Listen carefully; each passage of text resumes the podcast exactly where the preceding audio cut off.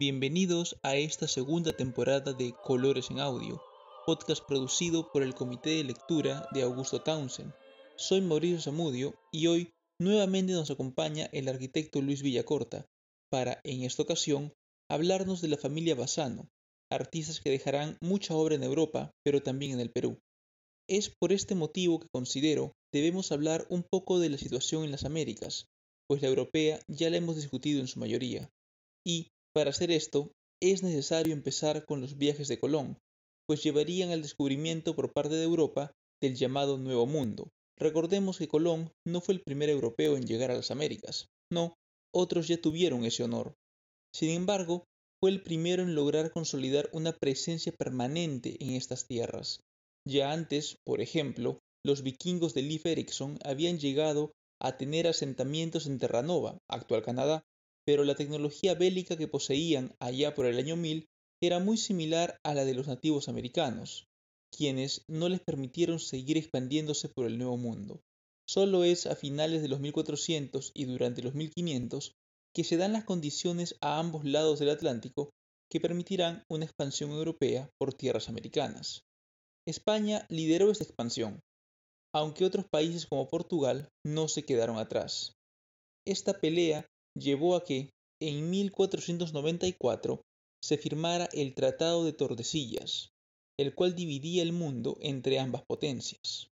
Cabe resaltar que los términos de este tratado nunca se cumplieron, pues por ejemplo, Portugal colonizó Brasil y España Filipinas. Esto haría que luego se firmara otro tratado en Zaragoza en 1529. Aquí, por ejemplo, Filipinas ya quedaba dentro del área dada a España. Después de dos décadas de presencia española en el Caribe y algunas expediciones en tierra firme, recién en 1521 se llegaría a una gran conquista, la del Imperio Azteca. Cabe resaltar que España sola no habría podido traerse abajo a este imperio. La razón de la caída de los aztecas se debe no solo a la superioridad tecnológica, sino más que todo a las divisiones políticas en Mesoamérica.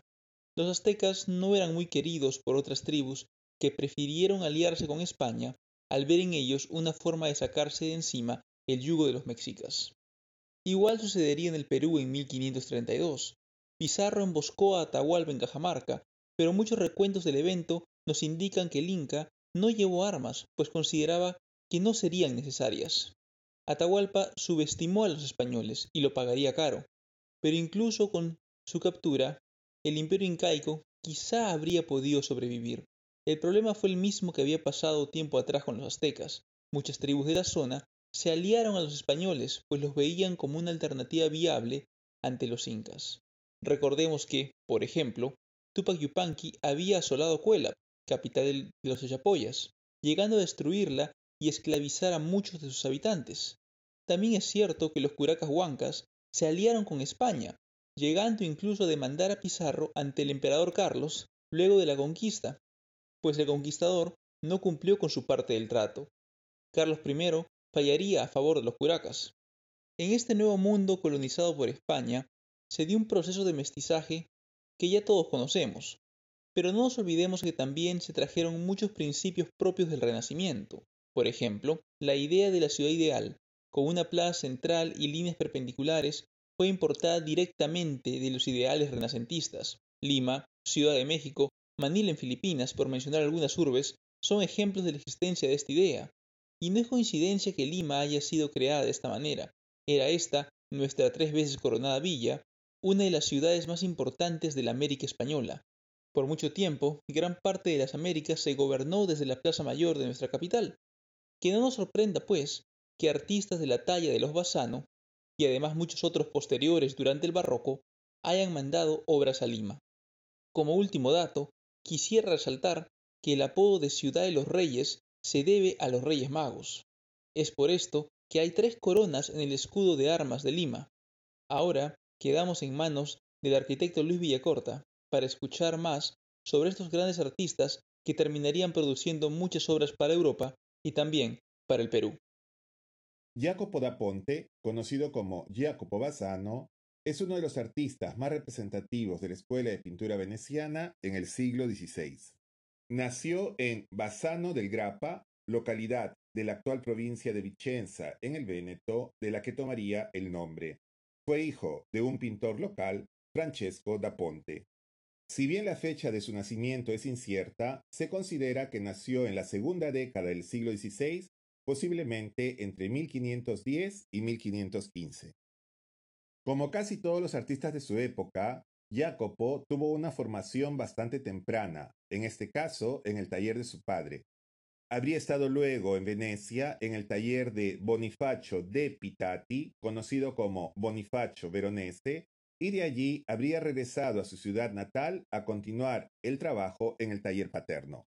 Según los estudios biográficos, se diría que nunca salió del Véneto, a diferencia de otros pintores contemporáneos suyos. En 1546 se casó con Elisabetta Merzari, con quien tuvo ocho hijos, cuatro hombres y cuatro mujeres, siendo todos los hijos hombres seguidores de su padre en el trabajo de la pintura, llegando a conformar uno de los talleres más prolíficos del Véneto.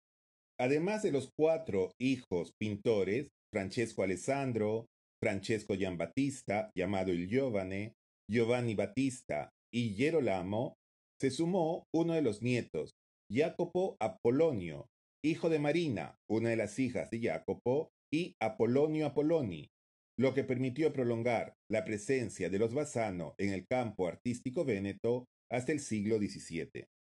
La pintura de Jacopo Bassano y luego de su taller abarca una amplia variedad de temas, principalmente retratos, temas religiosos y profanos, caracterizándose por la ambientación de sus representaciones en amplios paisajes y escenas rurales, con campesinos, labradores, granjeros, animales domésticos, en ambientes naturales que reflejan las actividades propias de la vida del campo.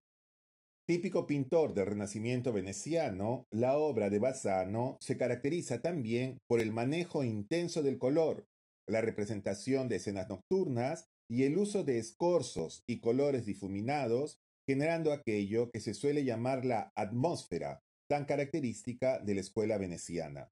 Ya en su época, Bassano fue considerado uno de los representantes más importantes de la pintura de esta zona de Italia. Así lo demostraría, por ejemplo, un detalle del enorme cuadro de Las bodas de Caná, pintado por Veronese para el refectorio de los benedictinos del monasterio de San Giorgio Maggiore en Venecia.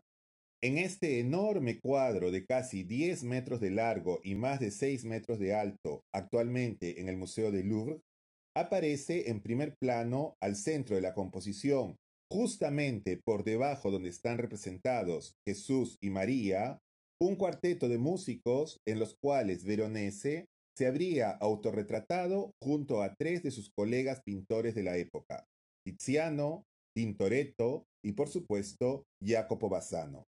Si bien Bassano no habría salido nunca del territorio de la República de Venecia, sus cuadros se encuentran en iglesias y museos de varias partes del mundo.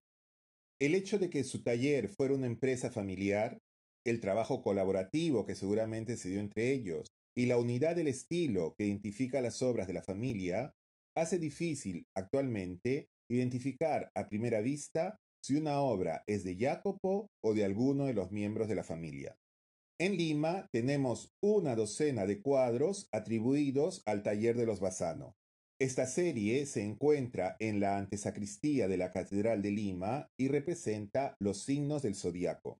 No hay muchas publicaciones al respecto, no está muy difundida la manera como llegaron estos cuadros a nuestra ciudad, pero no cabe duda que constituyen una estupenda expresión del arte veneciano de la época. En ellos se ven escenas que representan la vida principalmente en el campo en Europa en distintos meses del año, con composiciones muy equilibradas, manejos de la perspectiva y sobre todo el uso del color tan típicamente veneciano. Eso es todo por hoy, amigos. Muchas gracias por acompañarnos y será hasta una próxima oportunidad, como siempre en este su programa, Colores en Audio. Hasta entonces.